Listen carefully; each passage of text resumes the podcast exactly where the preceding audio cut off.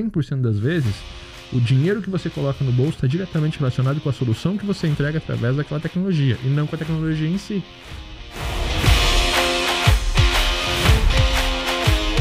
Eu tenho certeza que tem que começar com estruturado, mas dificilmente você vai começar assim, você vai errar.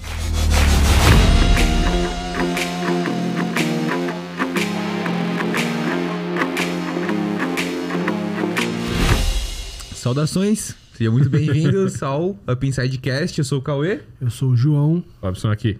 E nesse Upcast aqui, a gente vai trocar uma ideia sobre os serviços digitais e a profissionalização. Porque, sinceramente, tem muita gente ruim no mercado, né, bicho?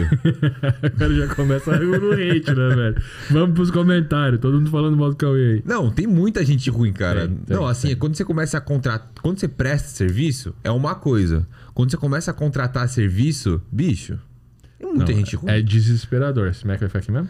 É, porque eu tô vendo umas E o- perguntas aqui. E é o difícil você lidar com a pessoa, tanto numa questão profissional, a entrega dela, o serviço dela, quanto também às vezes a questão pessoal, que querendo ou não A gente que influencia. mistura, né? Tem gente que mistura. Tem gente que mistura, não. Tem uma nova geração acontecendo agora. E coisas que a gente fazia no passado não podem mais ser feitas hoje. A Ah, gente tem tá que ter todo um cuidado diferente para tratar com isso. E a gente vê isso acontecendo no mercado muito forte. Além disso, a gente tem a questão do CLT, do PJ, do contrato, do não contrato, do é um serviço só, não pode trabalhar tanto, tantos dias a mais porque gera um vínculo empregatício, então você não pode gerar uma conexão realmente que gere frutos comerciais. Né? Então tem várias coisas, tanto no profissional quanto no sistema, que tem que ser debatidas e entendidas para que você possa, de fato, Mas isso Tem traz. uma escala de um serviço. Isso traz até no online essa questão de vínculo. Com certeza. Com certeza, o home office, se você trabalha três, quatro vezes, às vezes você consegue provar ali um vínculo. E, isso não é legal para a empresa. Assim como não é legal para o profissional, porque o profissional que está buscando isso, ele não está buscando crescer. O bom profissional que entrega qualidade, que entrega serviço, ele sempre vai ter emprego, né? Ou melhor serviço, contratos e tal. Então, eu acho que a gente tem profissionais ótimos no mercado, mas como o Cauê falou, tem muito profissional ruim. Nossa, bicho, tem muita gente ruim mesmo. Você contrata, a pessoa vende, você fala, vai entregar isso? É, você fala, meu Deus do céu, e cobra caro. E já iniciando, o que, que vocês acham, você acha agora assim, vocês acham das principais profissões agora pro digital que tá acontecendo em 2023? Eu acho que a gente está tendo um boom muito grande da gestão de tráfego. Isso é, é, é iminente, por quê? Porque o tráfego está muito conectado com o resultado, é o resultado mais fácil de se enxergar. Tangível, né? É mais tangível, por mais que não seja o resultado realmente mais importante, porque a gente tem várias coisas antes, como a comunicação, a copy, a estratégia, o médio e longo prazo, aquilo que você quer como resultado de fato. Né? E tem muito gestor de tráfego se formando simplesmente para mexer na ferramenta, em vez de realmente pensar nisso, pensar na estratégia e trazer tudo isso. Mas, enfim, é um- um- um- uma profissão que ainda é muito tranquilo de você mostrar resultado, porque qualquer um que não esteja fazendo tráfego, quando você liga o tráfego, ele gera um bom, ele gera um resultado. Pode não ser o melhor, pode não ser nem um resultado bom, mas vai ser melhor que o resultado que o cara está tendo. Pode não trazer resultado pro cara, mas Pode vai trazer pessoas. Mas vai trazer pessoas, vai gerar um movimento que o cara vai falar: olha que legal. Então a gestão de tráfego é um boom muito grande. O social media, por mais que tenha muita profissional dizendo: ah, não, não é legal, cara. Conheço o social media que atende 5, 6 clientes e está faturando 40 conto por mês. Sabe? De estar, claro, não é o social media que fica ali só postando, só agendando. Ele tem Aham. uma estratégia de conteúdo, ele tem uma estratégia de engajamento, ele está fazendo ali um serviço de saque 2.0 com os clientes, ele tem toda uma estratégia que usa o social media para aumentar as vendas do cliente. Não é aquele social media de vamos publicar no teu feed vamos Agendar. gerar like, vamos agendar. Não, é um social media que ele vai parar, ele vai pensar numa linha editorial, ele vai pensar em qual é o tipo de conteúdo que vai gerar para engajar, para atrair clientes para aquela mídia social, para poder distribuir esse conteúdo. Então, é um profissional diferenciado. Né? Não adianta eu dizer eu sou social media, eu vou lá e monto um calendáriozinho de conteúdo para o meu cliente, isso aí não é só social media. Baixa um calendário pronto, usa e faz social media. É. Não, não, não existe. E por que, que o social media tá tão em foco também? Porque a gente tá vendo o site sair de, é, de campo. Infelizmente, dói no coração de a gente que é desenvolvedor, eu desenvolvo desde 2006, mas a gente vê que hoje o site saiu de campo. O site ele é uma plataforma secundária, ele não é mais a apresentação da empresa na internet. As mídias sociais que são. É por onde a gente está encontrando as- as- o serviço, é por onde a gente está encontrando o produto. Muitas vezes você pesquisa por uma empresa, muitas vezes não, a maioria das vezes você procura uma empresa hoje no Google, o primeiro resultado é o Instagram. Ou se você vai no Google pesquisar. Exato. Se for no Se- Google, se se, não você- pesquisar direto no Instagram. Se né? você é mais old school, né? você vai no Google. Caraca, velho, eu escutei old school pro Google. Primeira vez. É? Ó, vamos marcar isso aqui. Essa, foi histórica. Primeira vez que eu escuto alguém falar old school pra quem pesquisa no Google. É, se você é old school, você joga no Google, empresa. Se você já é mais atual, você vai no Instagram. e Eu se você já é um pouco mais novo, você vai aonde? No TikTok. É, eu tô ficando velho. Eu também, porque eu pesquisava no Instagram. Hoje em dia as pessoas pesquisam. Tua namorada, tua mulher pesquisa no Instagram, no, no TikTok? Nossa, tudo. Não é Tudo, verdade? Tudo, tudo, tudo. Então são coisas assim, Pesquisando velho. no TikTok. Eu nem baixei o TikTok ainda, eu sou muito old Eu nem tenho TikTok. eu nem tenho. E dizem que o me- mecanismo de busca do TikTok é mil vezes melhor do que o do Instagram. É, nossa, eu achei que você ia falar do Google. Eu tive um. Não, do, Não, não, Google eu tive um receio assim, ó. O Google Um... não. Eu acho que o Google, ele, ele não O deixou. Google, É que assim, o Google é o que, Google. é que Google no, é o Google. no TikTok, se eu pesquisar pe- é, pessoa dando a cambalhota com a camiseta azul, vai, vai achar o vídeo que eu quero, que é dessa, dessa pessoa. No Instagram eu já não sei mais a página que eu vi esse vídeo. É. Eu tenho que pesquisar a página, não o vídeo em Não si. o vídeo, entendi. É um, sistema- é um mecanismo diferente, você pesquisa o vídeo, né? Mas enfim, é, é, o que, que a gente está vendo isso acontecer então? A gente está vendo que existiu, existe, existe essa mudança de comportamento dentro da internet e que tira o site do foco. Porque o Google ele é especialista em trazer o site para você através daquela pesquisa, mas ele ainda é uma coisa de intenção. Você tem a intenção de encontrar aquele conteúdo. A mídia social gera a intenção na pessoa. Às vezes você tá ali do nada passando e aparece um liquidificador Super Ninja 3 4.0 com 2000 watts que faz fruta congelada e ele que congela a fruta antes de picar. Comprar- Caraca, velho, eu nunca vi isso na minha vida. Eu vou no Google e pesquiso, sacou? Então é o que? É uma intenção, mas a, a rede social tem o poder de gerar essa intenção, o poder de gerar essa necessidade ou essa. E quem sabe explorar muito bem isso é um social media profissional, tá? O que está acontecendo também, apesar, a- a- além disso, a gente está tendo muitos negócios na internet. Então, um bom estrategista, um bom copywriter, um bom desenvolvedor de produtos também é uma ótima profissão hoje na internet. O cara consegue conectar os pontos, ele consegue produzir uma boa oferta, ele consegue olhar para o negócio e entender quais são os diferenciais competitivos. Tem muita empresa que não tem diferencial competitivo. Ela vai lá e bota um produto para vender, às vezes até o produto mais barato que tem ali naquela pesquisa, que é encontrada no Google e como tem muita gente com intenção de comprar, é uma pesquisa que se torna um pouco mais cara, mas se eu estou vendendo bem, tudo bem. Só que ela não tem diferencial competitivo. Então tá lá o liquidificador 4.0 Plus Ultra Mega por 997 e tem um outro ah, liquidificador não tão Plus Ultra Mega por 1297. Mas ele entrega mais rápido, ele tem uma garantia melhor, ele tem um atendimento mais humanizado, então ele vai vender. Então o estrategista também é uma profissão digital hoje que está muito em alta. Né? Sabe uma também que eu percebi um, um baita crescimento nos últimos anos? Parte de suporte, velho. De atendimento. Pessoas que realizam bons atendimentos estão sendo bem requisitadas, tanto por empresas é, como nós, como de cursos, enfim, produtos digitais, quanto por empresas realmente físicas que tenham a parte no digital. Porque tem empresas de tecnologia, enfim, precisam de um bom suporte para conseguir atender, enfim, fazer um CS, Humano. CX. Uma, é o que a gente estava falando ali fora antes, né? A gente teve, a gente tem aí os últimos anos evoluindo para os robôs, ManyChat, chatbot, parará, parará, parará. E aí você vê que o comportamento das pessoas mudou. Antes a gente achava muito legal você clicar para mandar um oi no WhatsApp, vinha cinco opções, você clicava no três e era direcionado para um departamento, e esse departamento tentava resolver, o robô tentava resolver. Hoje é um saco isso, cara. Ninguém mais aguenta ter que teclar número para ir para o departamento. Meu, principalmente as operadoras de telefone. Busy. Tudo. Você quer mandar uma mensagem, você quer ser atendido rápida, mais rápido possível. No máximo que eu aceito hoje é o departamento. Se tiver mais perguntas, ah, não quero ser atendido É, tipo, por isso, um- saca? uma filtragem ali no máximo, né? Você faz No um máximo, filtro ali ah, e tal pra depa- direcionar seu atendimento pra melhor Departamento, nome, CPF, vem alguém te atender. Acabou, exato. Saca? Não é aquela coisa, por exemplo, eu fui. Eu vou falar o nome porque essas, essa, essa gente tem que mudar. Eu fui na Azul, cara. Eu abri o, o bot, eu fiz sete opções no bot, porque eu queria cancelar um plano ali que eu tenho do clube. Na sétima opção, eles mandaram um link para eu entrar no chat no site.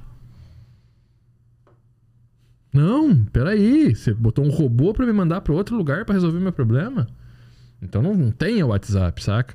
Então a gente tá vendo o quê? Que o suporte técnico, como tu falou, o Customer Success, né? É bastante. Que é, que é muito atendimento ao cliente, esse atendimento humanizado. A SAC 2.0, que eu falei também do social media, também se aplica nesse ponto de você ter de fato um canal com pessoas preparadas para atender. Não é aquela coisa suporte nível 1, suporte nível 2, suporte nível 3, suporte. Se o cara é suporte nível 3, já identifica que o teu cliente precisa do suporte nível 3, já larga ele lá com as pessoas certas. Então isso vai mudar muito o jogo para muita empresa. Sim. Muita empresa não está entendendo isso e está querendo entrar nos robôs quando as principais empresas que já entenderam que o mercado mudou estão saindo deles. É, não que o robô seja um inimigo. Não. Muito pelo contrário, às vezes para uma entrega, para uma ação, para algo específico ele é muito bom. Agora, para você resolver o problema de um Isso. cliente, Isso. É ah, não, vamos complicado. fazer uma campanha de Natal. Aí eu vou lá, no, boto um robô, por exemplo, para você comentar e dizer eu quero. E o meu robô vai mandar um, um link, vai, vai, vai te cadastrar, vai botar você na lista e tal. Agora, assim, cara, eu preciso cancelar meu plano. Eu quero trocar o meu plano. Eu, ah, deu problema aqui com o meu cartão, eu preciso de ajuda. Quando você está buscando ajuda, o suporte humano, ele sempre vai ser melhor. Então, total. Suporte técnico, recuperação de venda é outra. Operação também é outro Tá que em bastante. alta, né? E sabe algum um erro que eu vejo bastante essa questão de robôs na entrega? É as pessoas fazerem o, o- toda a automação com os textos gigantescos, sem ser uma conversa, sem ter um espaço, sem fazer uma pergunta, sem deixar, sem ser fluido, sabe? É. Você comenta, já vai no inbox, no direct, já chega no WhatsApp da pessoa aquele bloco de texto. Ninguém se comunica assim pelo WhatsApp. Não é igual um e-mail que você escreve um textão, manda, aí você escreve outro textão e manda. Não. Você vai pro parte, você a- cria uma história ali E a galera enviar. confunde robô com manual, né? O robô ele tá ali para automatizar ações que seriam humanas. Não para inventar outro tipo de ação. Ah, já que é um robô, vou mandar uma bíblia pro cara. É, Não, eu, não, eu me comunicaria assim normalmente? Não, nunca, né? engaja muito mais, eu percebi isso. É. Dessas, dessas profissões aí, o que, que você acha, assim, das mais bem remuneradas? Você acha que existe alguma? Ou você acha que é o profissional que faz a, a remuneração dele ou a profissão que faz a remuneração do profissional? O que, que você acha sobre isso? Eu acho que é o profissional, cara. É sempre profissional. Porque você vai ter social media que vai cobrar muito, como tem social media que cobra pouco. Tem gestor de tráfego que cobra muito, como tem gestor de tráfego que cobra pouco. né? Programador, por exemplo. Ah, programador ficou no passado. Não, cara. Tem programador hoje que desenvolve a própria plataforma em cima de um conhecimento de mercado que ele tem e ele vai ganhar muita grana com isso, saca? Tem aí plataforma de programa. O cara foi, ele fez um sistema imobiliário. E aí ele começou a vender aquele sistema imobiliário, mas não era só o sistema, é o conhecimento de programação, de poder tirar da cabeça dele um negócio que ele entende, que ele está bem posicionado no mercado, e onde ele construiu essa solução para automatizar o resultado daquela imobiliária. Eu venho de novo com esse evento, mas é porque eu conheço um, tá? E tá tirando 300 mil por mês. Ele tem um serviço, obviamente, de marketing agregado ali, que ele cobra no pacote e ele entrega a ferramenta. E essa ferramenta serve para montar o portal imobiliário. Ela tem ali um painel do cliente, o cliente pode pagar boleto. Ou seja, ele agregou um software a um serviço de consultoria que ele cobra 6, 7 mil por mês, dependendo da imobiliária, 10 mil por mês, dependendo da imobiliária. Então ele tem poucos clientes, tem 20 e poucos clientes na carteira, tem três funcionários para atender e tem o software rodando e o marketing que ele faz em cima. Então, quer dizer, como programador, com três funcionários ganhando 300 mil por mês, tá bom? Não sei, pra você, pra mim, eu acho que tá. Saca? E até pegando um termo do podcast passado, Só pra complementar que eu esqueci. Mas também tem o programador que vai ficar vendendo sisteminha por 3 mil reais e vai ficar um mês pra desenvolver o sistema. Eu ia ficar enchendo o saco na internet reclamando nos grupos. Dizendo que o, programa, É. que o PHP linguagem. morreu e que agora eu tenho Vai que aprender ficar- outra isso, vai linguagem. ficar perguntando, PHP E o morreu. vai- e aí o que vai acontecer? Ele vai aprender outra linguagem e vai continuar vendendo projeto por 3 É. mil, porque o problema tá com ele, não com a É, linguagem. mas pegando lá o termo que a gente usou no podcast passado do guru, podemos se dizer que o hobby, que eu não chamo ele de Robson, um hobby, é um guru da programação na internet brasileira. Que honra se eu for um guru. Né? Um, Principalmente, especificamente um no dinossaurão. É. É. Dinossaurão que estamos chamando de velho. né? É. E e, entrando nesse assunto, por que que tu acha que tanta gente fica falando que a programação morreu, que o PHP morreu? O que que tu acha que essa que é quem fala isso está enxergando e qual que é o teu contraponto? Cara, vocês nunca vão me ver falando que uma linguagem morreu. Eu- claro que eu já tirei onda com JavaScript, já tirei onda com Cobol. COBOL, mas, cara, com Java, o próprio Java e tal, né? É, mas essas linguagens nunca vão morrer. Se você for pegar um sistema de um banco, hoje é desenvolvido com uma linguagem muito antiga, saca? Só muda pegar demais, né? jogo ainda é C, então é, só muda a aplicação, o mercado. Se você for bom naquele mercado, você vai ter cliente, você vai fazer dinheiro. Agora, tem muita escola que precisa vender um curso que não consegue provar que, aquele, que aquela tecnologia é melhor. Ou tem alguém que precisa se afirmar e dizer, ah, aquela linguagem morreu, por isso que eu vou mudar para outra, ou por isso que eu vou fazer isso. Então eu sempre gosto de usar o mercado. Cara, eu nunca vou dizer para você que Node é ruim se Node bota dinheiro na tua casa. Mas eu também não posso dizer que Node tem um mercado muito maior do que o PHP, porque não tem. A gente tá aí para olhar. O PHP tem mais de 74% da internet e tal. Eu não tô dizendo que o resto é ruim. Em nenhum momento. Tô dizendo que o PHP tem mais mercado, tem mais janela de oportunidade, tem mais projeto para você trabalhar. Se você for bom de fato, você pode desenvolver a tua própria plataforma. PHP está dentro do motor do Facebook, PHP está dentro do motor do melhor sistema de e-commerce do Brasil, do maior CMS. Então você tem mercado. Quer dizer que está fechando o mercado pro resto? Não, cara. Você gosta de JavaScript? Vai fundo. Aprende e seja melhor do que eu em JavaScript, que você vai ganhar mais dinheiro do que eu. Talvez. Então, assim, não é, às vezes não é nem a linguagem que você desenvolve, sim a solução que você entrega através daquela. Às vezes não, 100% das vezes, o dinheiro que você coloca no bolso está diretamente relacionado com a solução que você entrega através daquela tecnologia e não com a tecnologia em si. Eu te ensino a fazer isso com PHP. Só que dentro do meu curso de PHP eu também te ensino sobre negócio, eu também te ensino sobre mercado, eu também te ensino sobre valuation, eu te ensino sobre posicionamento. E eu tenho certeza que um cara que aprende PHP comigo vai ganhar mais dinheiro que um cara que aprende em outro curso. Porque tem essa pegada dentro da minha formação também. Mas não é o PHP. O cara que aprende com a minha formação pode sair de lá e usar o conhecimento com o JavaScript que ele vai ganhar dinheiro. Por quê? Por causa da parte de negócios, por causa da parte de empreender, de usar a linguagem acima de tudo, ter um conhecimento a mais, trazer um pouco mais de mercado para isso. Porque a regra de negócio dá mais dinheiro do que a programação. O que é a regra de negócio? Puta, eu entendo como uma hamburgueria funciona. Eu entendo que a regra de negócio, uma hamburgueria é assim: tem pedido, tem delivery, tem. Ah, o que, que eu posso fazer? Eu posso fazer uma fidelização aqui, eu posso fazer um sistema de ponto aqui. Que cada ponto o cara vai vendo, né? Traz mais. Eu posso botar aqui uma regra automatizada. Se o cara fez uma- um pedido na quinta-feira, o meu sistema entender que quinta-feira o cara gosta de comer um cachorro quente. É cachorro quente que tá falando, né? Não mudei a hamburgueria. Sei lá, cachorro quente, hamburgueria. E na, na, na quinta-feira de, de, de tarde eu vou mandar um cupom de desconto. Pra... Eu vou dizer, ô, hoje é dia de hambúrguer, faz aqui teu pedido. E se o cara não pedir, daqui 15 dias eu mando o cupom. E se o cara não pedir, daqui 30 dias eu crio um- uma tarefa num CRM que eu fiz através da programação e que o cara vai pegar essa tarefa e vai dizer, cara, eu vou ligar pra oferecer um hambúrguer.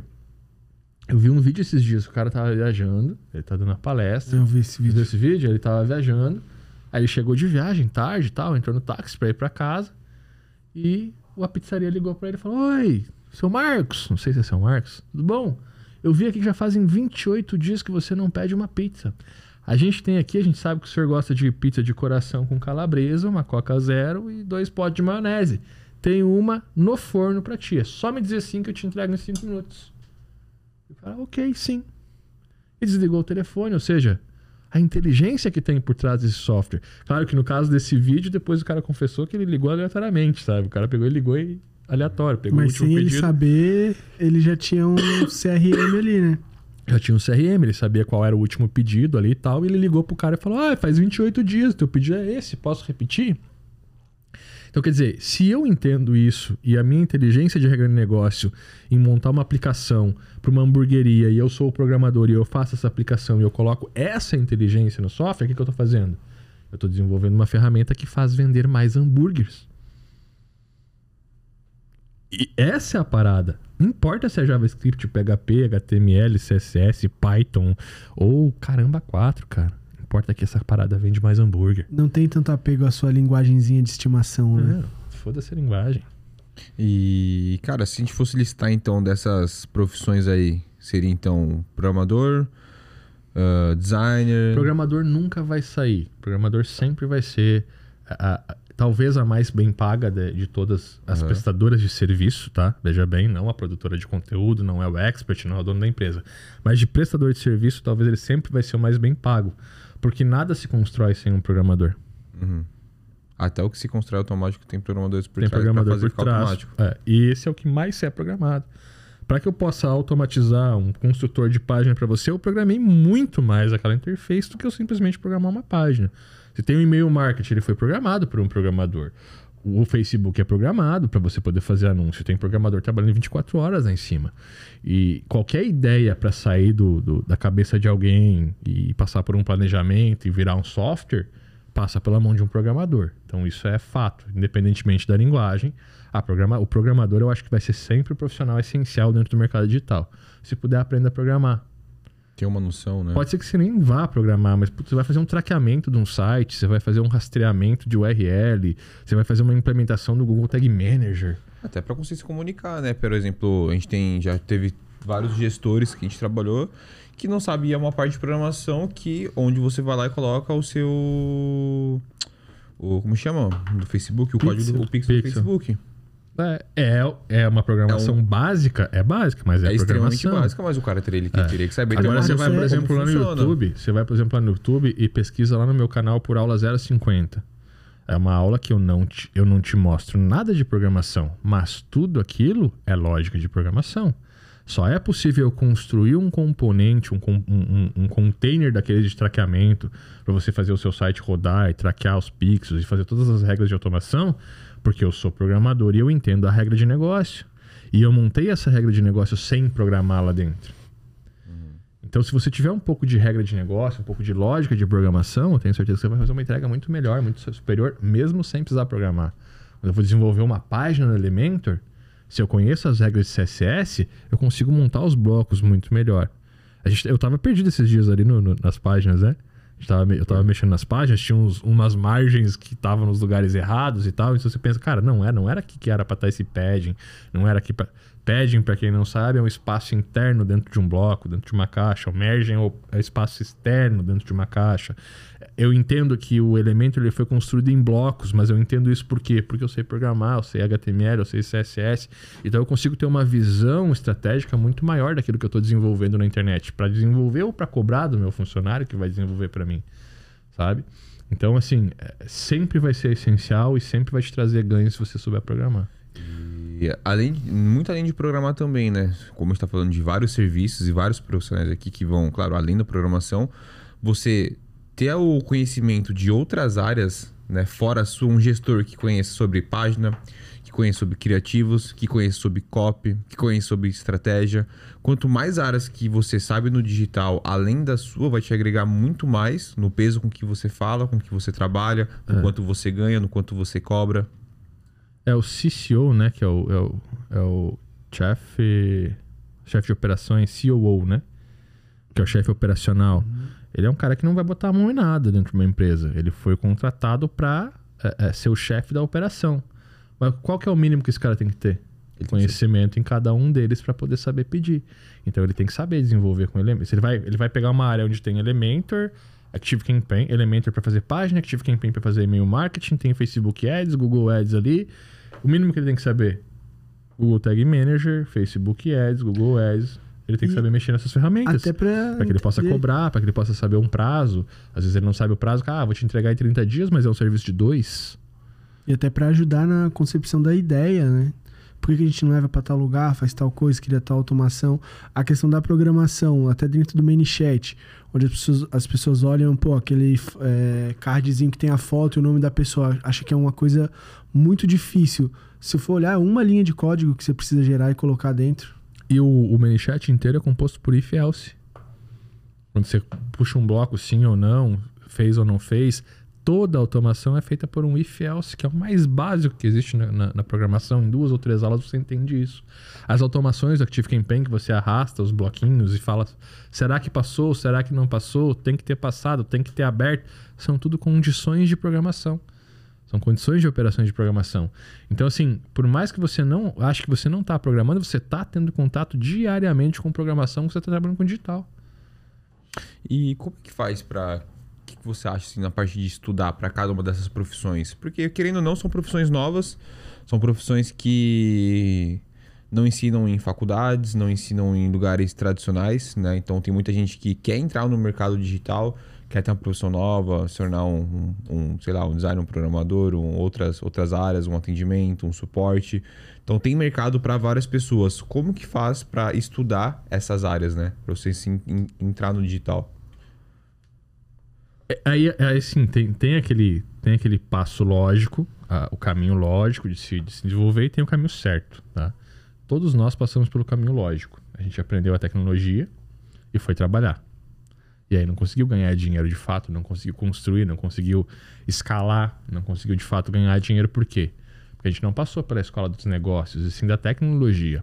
E quando eu estou falando de ser um gestor de tráfego, quando eu estou falando de ser um social media, quando eu estou falando de ser um programador, um designer, um copywriter, um videomaker, são todas carreiras que estão em alta hoje, cara. Porque elas estão todas direcionadas no quê? Elas estão dentro de um conjunto que a gente chama de campanha de marketing digital. Dentro de uma campanha de marketing digital existem vários profissionais ali envolvidos. E se você está dentro desse ciclo hoje, você está em alta, porque todas as empresas estão na internet fazendo campanhas. Dentro da campanha tem o quê? Tem o tráfego pago, tem o vídeo, que o videomaker que vai fazer, tem a copy, que é o texto, tem a imagem ali e o visual, que é o designer que vai fazer. E-mail. É, tem o e-mail, tem o social media, que vai programar a publicação. Então, são, é um conjunto de serviços que você não tem como dizer, ah, é, vamos botar 20 pessoas trabalhando junto. Não, a gente tem que ser um pouco multitarefa. Acho que esse é o cara que mais vai ganhar dinheiro, tá? O que, que eu falaria para você? Cara, você quer focar numa profissão digital e abrir o teu negócio digital? Não, não quero abrir um negócio digital, quero prestar um serviço digitalmente. Você vai abrir um negócio, você vai abrir um CNPJ, vai para poder prestar o serviço. Então não deixa de ser um negócio digital. Uhum. Você tem que aprender primeiro planejamento estratégico. Fazer um bom planejamento estratégico é essencial. Entender quem é o teu cliente ideal para que você possa pensar nos produtos e serviços que ele precisa. Né? Não adianta eu aprender a vender bicicleta se eu vou atender um açougue. Sacou? E muita gente não pensa nisso, cara. Pensa em, ah, eu vou aprender gestão de tráfego para atender o mercado. Tá, mas quem que você vai atender criança? Quando você vai comprar pão, você vai onde? A bicicletaria. E carne, você vai onde quando você vai comprar carne? Eu preciso abastecer meu carro, onde é que eu vou? Sabe por que, que você sabe a resposta de tudo isso? Porque essas empresas se prepararam para atender esse tipo de demanda. Então, quando você vai entrar no mercado, você tem que ter um tipo de demanda. Você tem que olhar para o mercado e dizer, cara, eu vou atender lojas de negócios locais. Ok. Mas eu consigo atender negócios locais agora, sem uma estrutura boa, sem estar preparado? Não. Então vamos fechar um pouquinho mais. Vamos atender lojas de roupa, lojas de acessório e rejoalherias e óticas. Fechei um pouco mais, já consigo entender, putz, beleza, para atender essa loja de roupa aqui, eu preciso ter um, de repente, um, um social media bem feito, um perfil bem feito, um Google Meu Negócio. Olha que legal, aprendi Google Meu Negócio, eu posso vender isso? Sim! Porque o dono da loja quer vender roupa. Ele não quer ficar mexendo no Google Meu Negócio. Ele nem sabe fazer isso. Então você pode vender o serviço de, de, de fazer uma gestão no Google Meu Negócio. Eu preciso ser programador para isso? Óbvio que não. Vai ser melhor? Vai, mas você não precisa ser. Vai te dar mais possibilidades, Vai te dar mais né? possibilidades. Puta, entrei ali no Google Meu Negócio. E aí? Aí eu posso aprender um pouquinho de social media, um pouco de Google Meu Negócio e uma gestão de tráfego básica. Eu nem preciso ser profissional de gestão de tráfego. Se souber impulsionar bem, eu vou gerar resultado. Por quê? Porque é uma loja de negócio, é uma loja de roupas. É uma loja de roupa feminina? Ok. Atende pessoas de 18 a 35 anos? Ok. Eu vou lá impulsionar, seleciono a localização, boto um raio de 2 km naquela loja, que é o público que está em volta. De 18 a 25 anos, só mulheres, e eu jogo meu, meu conteúdo para essa galera. E alguém vai ver e vai comprar. Eu começo assim. Então, para eu me profissionalizar, eu tenho que olhar para o negócio e para o resultado que eu estou disposto a gerar. E aí isso vai me trazer, vai me, exigir um pouco de conhecimento de, qual, de cada função, de cada profissão no digital. E é por isso que a gente vai ter o Up Inside Pro. Exatamente para trazer conhecimento nessas áreas para que a pessoa possa ter protocolos de negócio, entenda o negócio do zero, entenda como ele constrói, como ele planeja, como ele estrutura, como ele cria os processos, como ele faz um bom fluxo de gestão e vendas, que é o grande problema de todo cara que tem um negócio no digital, ele não vende, ele não faz uma boa gestão, fica esperando chegar, fica esperando indicação, é, não e, tem um bom fluxo de prospecção. E até às vezes a venda, o lidar com o dinheiro que está entrando, embora seja um problema bom, também é um problema no digital. É um dos maiores problemas. Se você não fez a precificação ali atrás, precificação científica, que é uma coisa que eu sempre ensino para os nossos alunos, de entender o que, que é imposto o que, que é margem de lucro, o que, que é custo fixo e custo variável, o que, que é salário, e você não separa isso certo, e você não tem um bom open doors, sabe o que é open doors? Tem portas abertas. Portas abertas. Eu preciso de portas abertas de seis meses. Então, durante esses seis meses, eu não tenho margem de lucro. Eu tenho reserva de emergência para Open Doors. 100% eu vou jogar para lá. Porque se der ruim num mês, tenho dinheiro para eu manter minhas portas abertas. E as pessoas, ah, é digital. Ah, ah, beleza, seu negócio é digital, mas os seus boletos são físicos, tá? É, então você precisa ter físico. open door. Boa. o boleto vai chegar igual, tá? Não, Normal. peraí que vai vir uma polícia digital aqui para É. tirar teus móveis. o não. aluguel vai chegar, vai, Vai chegar, tudo. A conta de luz também, né? não é Inclusive. digital. E, e, e aí qual que é o ponto? Às vezes eu começo o meu negócio hoje, aí eu abro um MEI. E aí eu não emito imposto, porque eu não cobro imposto do meu cliente, porque o meu cliente. Né, Cauê? Porque eu não tenho. É MEI, né, cara? Por que eu vou cobrar imposto de você se é o MEI? Tá, mas daí você superou os 84 mil e agora entrou é, é 6% de imposto de todos os teus contratos que tu não cobrou ali atrás. E aí? Não, ou eu então, que não pagava o MEI. eu achei que ele ia fazer débito automático, sei lá. Eu não paguei. Depois eu tive que pagar, óbvio, né? Com, com um monte de juros e tudo Juros mais. e multas Chegou. e vários, né? A conta chega, tá? Ninguém esquece, não. Cara, o governo, ele não esquece. Não, a única coisa que você não tem. Um dia que você cara, se sentir solitário, você lembra que o governo lembra de você. E outra coisa que a gente tem que começar a entender é que a gente não paga imposto. Como empresa, a gente recolhe o imposto que já é do governo. Aham. Então, no momento que eu tô pagando, que eu tô recebendo mil reais do meu cliente aqui e 20% é imposto, esses 200 reais já não são meus. Eu tô recolhendo para repassar para o governo. Quem Isso. vai pagar esse imposto, na verdade, é o cliente final, porque você imputou isso no preço se você fez do jeito certo. Se você não fez do jeito certo, você não recolheu esse imposto e você vai ter que tirar do seu bolso. Você então eu vou ilude, lá e né? botei, ah, é mil reais. Esse copo de água aqui eu vou vender por mil reais. Mas eu não calculei, eu só disse eu acho que é mil reais, porque o João tá vendendo dele por mil e cem, eu vou vender o meu por mil. Ou o João tá vendendo dele por mil e quinhentos, eu vou vender o meu por mil e vou quebrar ele. Quem vai se quebrar é você. Porque o João tá vendendo por 1.500 por quê? Porque ele entendeu que o custo do copo é 200. E aí tem 22% de imposto. Aí ele precisa pagar os funcionários, então ele putou isso no, no preço. Ele também tem os custos fixos dele, que ele gasta lá por ano s- 50 mil.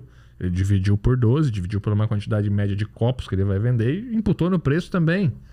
E por fim ele botou imposto. E aí em cima, e por fim, margem de lucro, e em cima disso ele botou o imposto que ele vai precisar recolher para dar para o governo. Que não é dele o imposto. O imposto é uma parcela que você recolhe para poder repassar para o governo depois, simples assim. Quem dera que fosse nosso. Quem dera que fosse. Que eu tivesse pagando imposto. Eu não tô, só tô repassando. E aí eu cobrei 1.500 aqui, eu tô trabalhando de graça. E eu vou quebrar ele não. Ele vai vender menos do que eu, mas se ele vender, ele vai ter todos os custos cobertos. Então é muito importante a gente entender que existe um processo de precificação que garante que a gente possa cobrar todas essas coisas, né? O, assim, o cara que tá começando, você acha que ele tem que começar já com tudo isso muito claro, muito estruturado? Ou fala, irmão, vai lá, faz, busca. Eu não acho. Eu tenho certeza que tem que começar com isso estruturado, mas dificilmente você vai começar assim. Você vai errar. Não é. Não, a gente não quer botar um impeditivo pro cara começar, né? Gente- Não, não, jamais. Eu comecei errado e quebrei minha empresa em dois anos. Porque eu não sabia cobrar, eu não sabia fidelizar o cliente, eu não tinha gestão, eu tinha só entrega de serviço. Então eu entregava o projeto, ia pro próximo, entregava o projeto, ia pro próximo.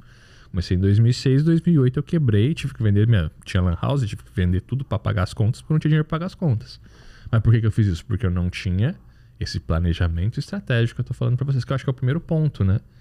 Antes mesmo de escolher qual tipo de serviço eu vou prestar, eu tenho que fazer esse planejamento. E nesse planejamento tá quem é o meu cliente ideal, qual é o problema que ele tem. Eu gosto muito de falar de eh, destinos, né? Quais são os destinos que esse cliente quer ir. E para esses destinos, quais são os veículos que eu tenho que ter para que ele possa chegar nesses destinos? Nossa. E qual que é a jornada desse cliente? Porque eu estou começando agora, talvez o primeiro ponto desse cliente seja só vender um pouco mais. E aí eu vou botar tráfego pago, uma landing page ou os criativos para poder fazer a venda dele no- na, na rede social mesmo. E essa é a primeira jornada. E nessa jornada eu preciso desses veículos para levar ele a esse destino. Mas amanhã ou depois talvez ele queira fidelizar mais clientes, aumentar a base que ele tem, crescer no mercado. Aí de repente eu tenho que trazer um e-mail marketing, eu tenho que trazer ali um ManyChat ou conectar ele numa ferramenta de atendimento que tem um CRM que possibilite ele gerar mais esse engajamento com o cliente. Então eu já tenho um segundo destino e para levar para esse destino eu preciso de outros veículos. E talvez o terceiro destino dele seja escalar e se tornar referência no mercado. E aí eu vou precisar fazer um social media, uma estratégia de conteúdo, uma distribuição de engajamento. Eu tenho outros destinos, eu preciso de outros veículos. E pode ser que você não tenha todos os veículos para entregar.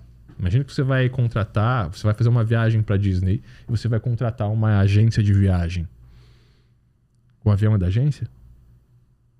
Mas ela sabe o caminho, né? Mas o avião é dela? Não. O avião não é dela, o hotel é dela? Airbnb. Airbnb ou é um hotel, mas não é da agência o hotel. É um Houston que tem lá em Orlando que você vai alugar o Houston lá e vai ficar lá, mas não é da agência, não é da CVC esse, esse, esse hotel, esse avião, o transfer ou o carro que ele vai alugar. São serviços conectados de terceiros, de pessoas, de, de empresas terceirizadas, que estão ali para que eu possa te levar até o teu destino. Então esses veículos não precisam ser sempre meus. É a mesma coisa assim, cara. Eu tenho uma agência de marketing digital. Um cliente meu precisa de um vídeo. Cauê, quanto que você me cobra o vídeo? A mil? Cara, é seguinte, é para um cliente. Você me faz 700, eu pago à vista os 700 para você para eu poder pegar uma margenzinha com ele aqui. Então é nóis, fechou, velho. Ó, cliente, é 1.200. Botei 500 em cima, eu vou pagar o imposto, vou tirar uma margem de lucro e vou pagar os 700 do Cauê. Eu já fiz isso algumas vezes já. Então você tem que ter esses contatos, essas conexões para que você possa fazer o quê? Entregar o resultado para o teu cliente. Dentro do planejamento a gente vê isso também. Então você vai ver precificação. Né? Primeiro você vai ver quem é teu cliente ideal, o grupo de cliente, vai fazer uma pesquisa de mercado. Então, puta, eu defini que meu cliente é um açougue. Cara, senta na frente do computador e anota o nome de todos os açougues que tu encontrar aí no Instagram, que estão bem posicionados, que tem uma boa estratégia de conteúdo, que você pega uma planilha e vai numerando tudo que eles estão fazendo, comparando um com um, entendendo quais são os diferenciais competitivos, o que, que é destaque, o que, que é obrigatório você ter também, o que, que você pode fazer para entregar isso. Entra nas bibliotecas de anúncios, salva todos os anúncios desses açougues. Você vai ter ideias infinitas para fazer campanhas e anúncios e saca? Olha qual que é o tipo de atendimento que eles estão fazendo, porque tudo isso traz um serviço que você pode prestar para o teu cliente está diretamente relacionado com a oferta de maior valor que ali existe. Eu não vendo mais tráfego pago, eu não vou vender social media. E- Eu vou vender resultado para o meu cliente. Mas isso entra muito com, a- com um- o próprio cara se enxergar um profissional, né? Isso, Ele tá pensa- falando de profissionais. né? Isso, ele pensar em todo esse 360. Porque justamente aquilo que você fala, às vezes a pessoa vai muito no pontual. Dá pra se dizer que ele é um profissional, mas ainda não é um cara completo em relação. Mas eu não preciso ser completo necessariamente. Pode ser que eu queira só fazer gestão de, gestão de tráfego. Mas você vai contratar o cara da gestão de tráfego que vai dizer assim: tá bom, me dá os criativos que eu vou fazer. Ou você vai preferir contratar o cara de gestão de tráfego que vai te falar assim: ó, beleza, vamos começar a campanha. Eu vi aqui que a empresa A tá fazendo isso, que a empresa B tá fazendo isso, que a empresa C tá fazendo isso. Eu tenho aqui uma pasta com os melhores criativos dessas empresas para vocês poderem se inspirar. Faz aí que a gente vai começar. Cara, olha o jogo. Olha a diferença do jogo de um gestor de tráfego que não te Ou, ó, que fica tenho- esperando o criativo chegar, do cara que diz, ó, tal criativo funciona. Ou até o cara já tem alguém que ele possa fazer essa questão de passar um valor pra essa pessoa, né? Você quer que a gente produza os criativos pra você? Eu tenho aqui o serviço também. Você quer que a gente faça as páginas? Eu tenho aqui o serviço também. esse lance das páginas, é, que você falou da- das profissões que mais estão crescendo, eu vejo a questão do designer hoje. Claro, tem muito, tem um designer que é muito focado em identidade, brand, que é um, um outro mercado, mas Eu acho que esse cara vai mudar de nome, inclusive, né? Ele vai deixar de ser designer pra ser brander. alguma coisa coisa assim. relacionada assim, É. mas dentro do digital, do nosso mercado, o cara que ele sabe criar uma identidade visual, ele sabe criar aplicação, ele já sabe fazer a derivação disso para uma página, ele já sabe fazer a página, ele já sabe te entregar. Deriva pro, pro, pro mobile. Isso, esse cara é muito mais completo e requisitado hoje em dia. É. É o cara que já te traz ali uma aplicação de mídia social. Tá fazendo a página, ele já te traz a aplicação da foto, a aplicação do vídeo, colorização e tal. Esse cara é foda. Esse cara é um cara que pode cobrar bem, né? Inclusive, esse podcast aqui ele é patrocinado pela Upside, tá? Que é, inclusive, a nossa empresa. é brincadeira, É. fazendo um merchan pros nossos E patrocinadores. fica somos nós. ligado. Up Inside Pro. Fica ligado nessa parada. E o que, que você acha, velho? Ah, só, só concluindo. Então, Vambora. quando eu tenho o planejamento estratégico, eu vou passar pelo quê? Cliente ideal, produtos e serviços, destino, jornada, veículos. Desenvolvi isso, eu protocolo, eu vou fazer os prototipos desses produtos e serviços. Então, eu decidi entregar a página, eu crio o protótipo da página.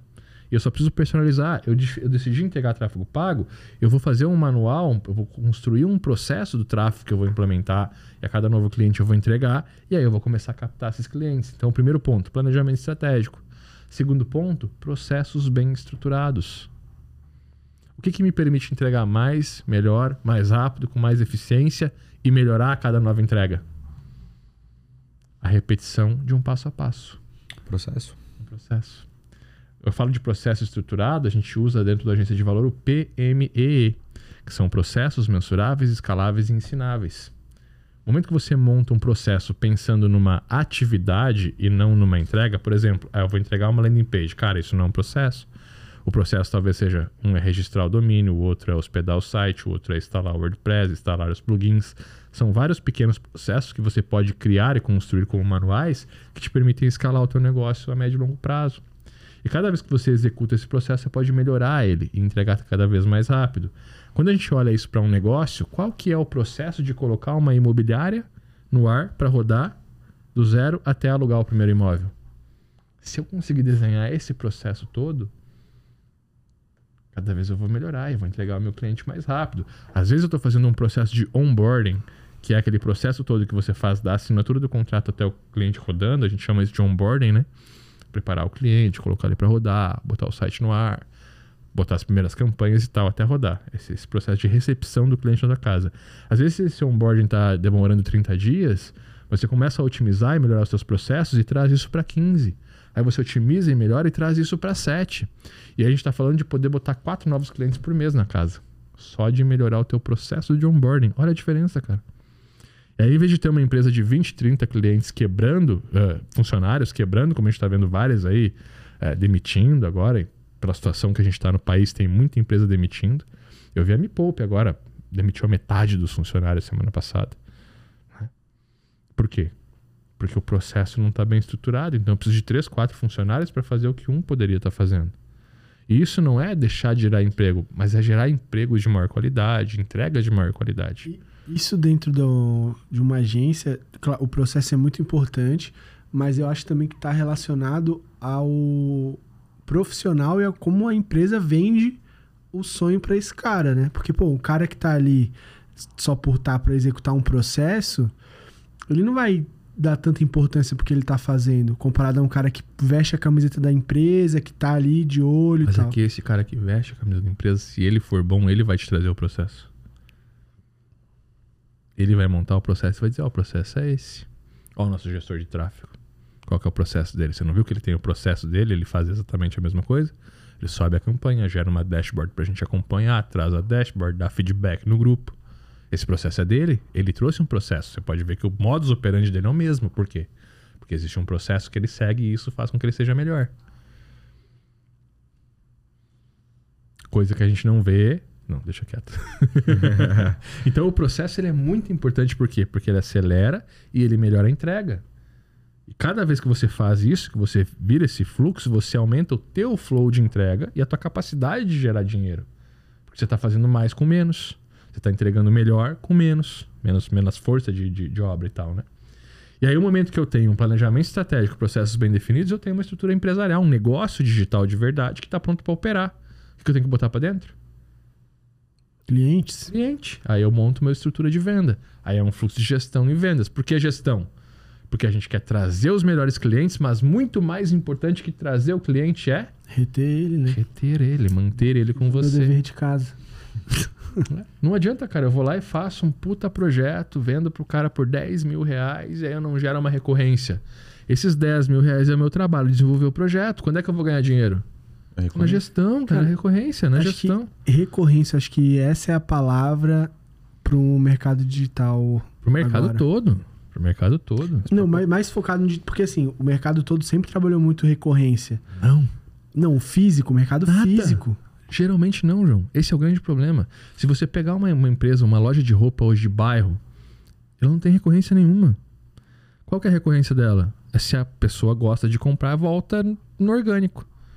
Ela não te manda um cupom, ela não te manda um e-mail, ela não faz um WhatsApp dizendo que chegou novidades, não faz nada disso. A gente estava conversando sobre recorrência do negócio do- das fotos. Sim. Qual que é a empresa que faz aquilo lá hoje?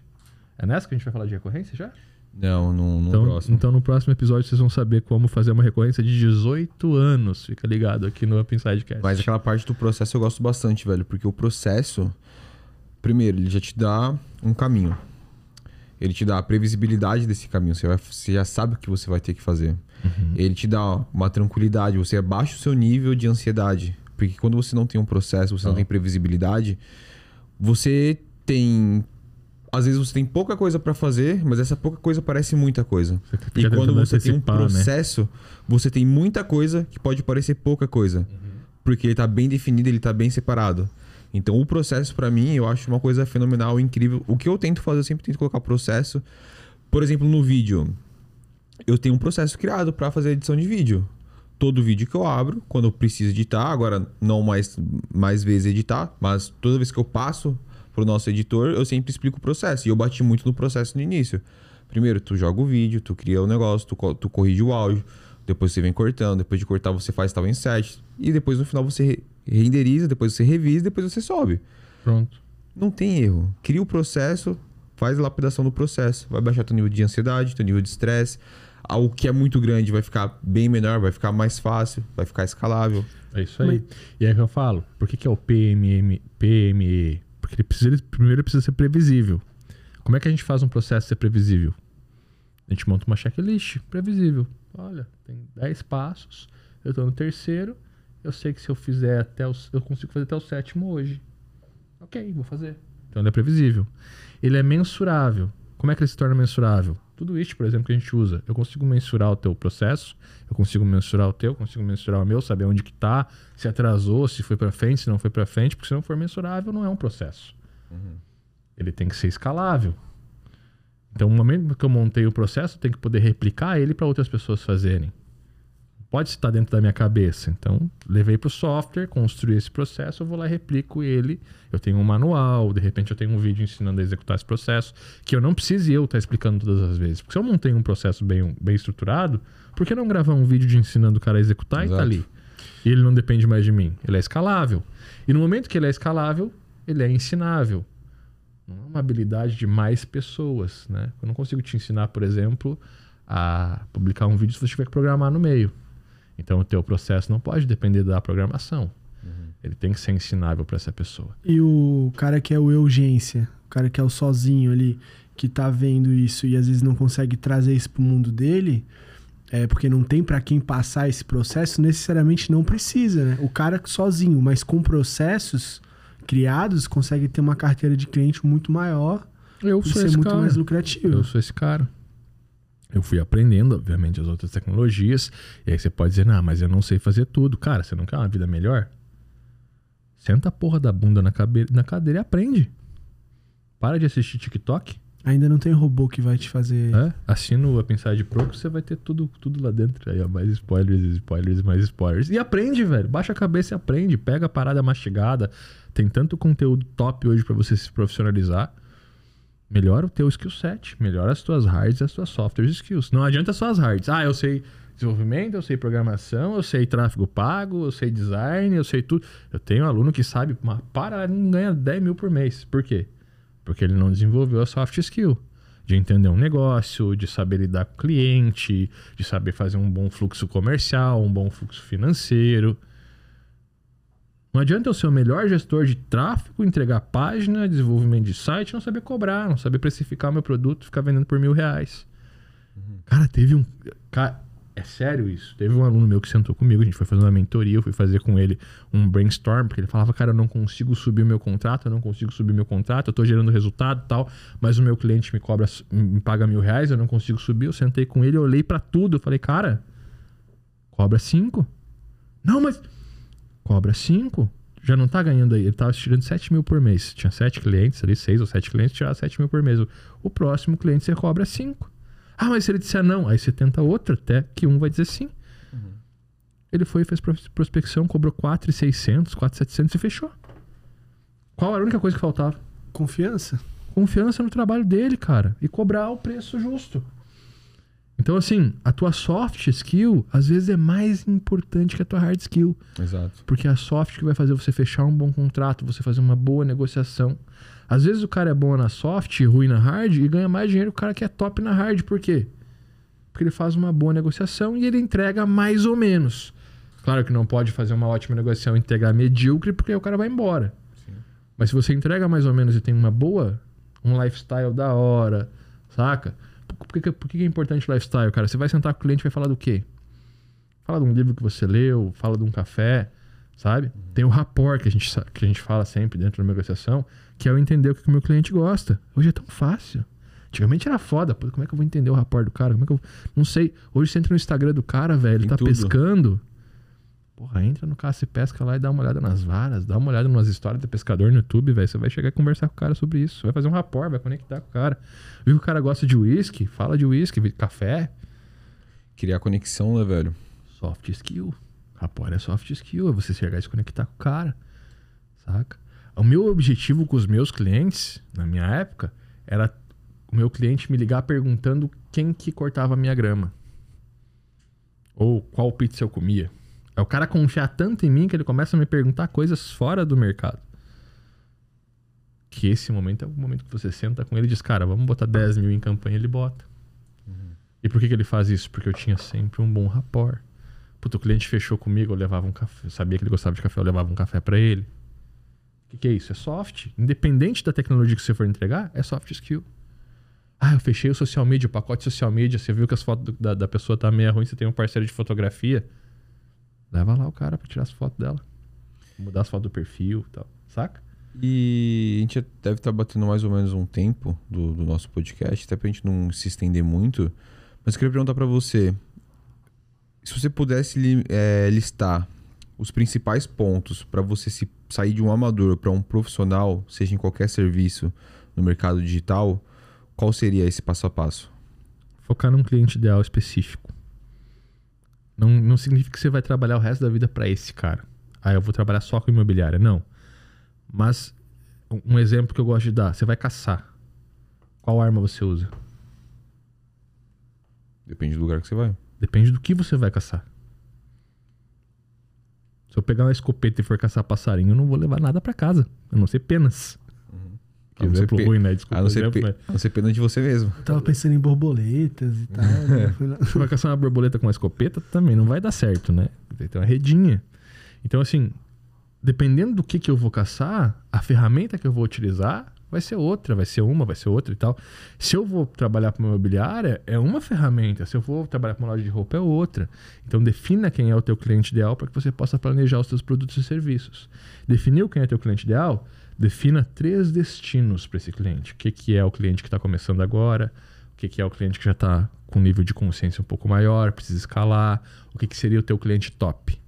Porque definindo isso, você vai entender quais são os produtos e serviços que você vai prestar em cada uma dessas etapas.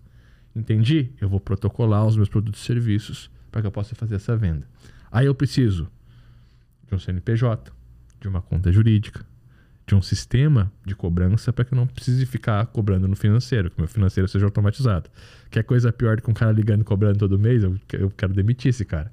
Se vem um e-mailzinho do software, tudo bem. E aí eu tenho a minha base, a minha estrutura está pronta. Então eu preciso de estrutura primeiro. Depois da estrutura, eu entendi quais são os produtos e serviços. Aí eu vou precisar das minhas hard skills. O que, que eu já sei hoje para entregar os serviços que eu defini que eu vou entregar? E o que, que eu preciso aprender ainda para entregar esses serviços? Aí você tem o Upside Pro para aprender. Hum. Vai lá e adquire o conhecimento necessário para que você possa entregar as hard skills. O que eu preciso? Desenvolver os meus processos. Um processo de onboarding, um processo de entrega. Ah, isso é muito difícil. Se você tiver o conteúdo certo, em três meses você está pronto. Dois meses, três meses você está pronto. Definir, criei os meus processos, eu vou atrás dos meus clientes. Então eu preciso saber soft skills, um pouco de prospecção, muito de gestão, para trazer os melhores clientes e manter eles comigo. E aí, dentro disso, a minha hard skill pode ser um social media, pode ser tráfego pago, pode ser desenvolvimento de páginas, sem precisar programar, com Elementor, por exemplo, Google Meu Negócio. Né? Ah, eu vou fazer e-commerce, preciso aprender a fazer um e-commerce, programar um e-commerce? Não, você pode usar um, um e-commerce da vida, que é mais manual, ou eu posso ir lá e contratar uma plataforma de e-commerce como a Vtex, mais cara, ou como a Nuvem Shop, bem mais barata, e só trabalhar o serviço de fazer a gestão daquele e-commerce para o meu cliente. Uhum. Então é isso. É, é você ter uma boa estrutura, bons processos, desenvolver um fluxo de gestão e vendas que te permita trazer os melhores clientes, principalmente manter eles com você e ter bons serviços nas tuas hard skills que possibilitem entregar o resultado para o cliente. Sempre lembrando que a gente está falando de resultado. A gente está falando da batata frita com o molho na mesa e não do quilo da batata. Show. Cara, eu também acho que é isso. É um caminho bem, bem lógico. Ficou bem lógico, ficou bem numerado. E, bom, se você já faz isso, se você começou, né, deixa ali nos comentários como é que tá, em qual dessas etapas que você tá, ou qual que você tem que melhorar.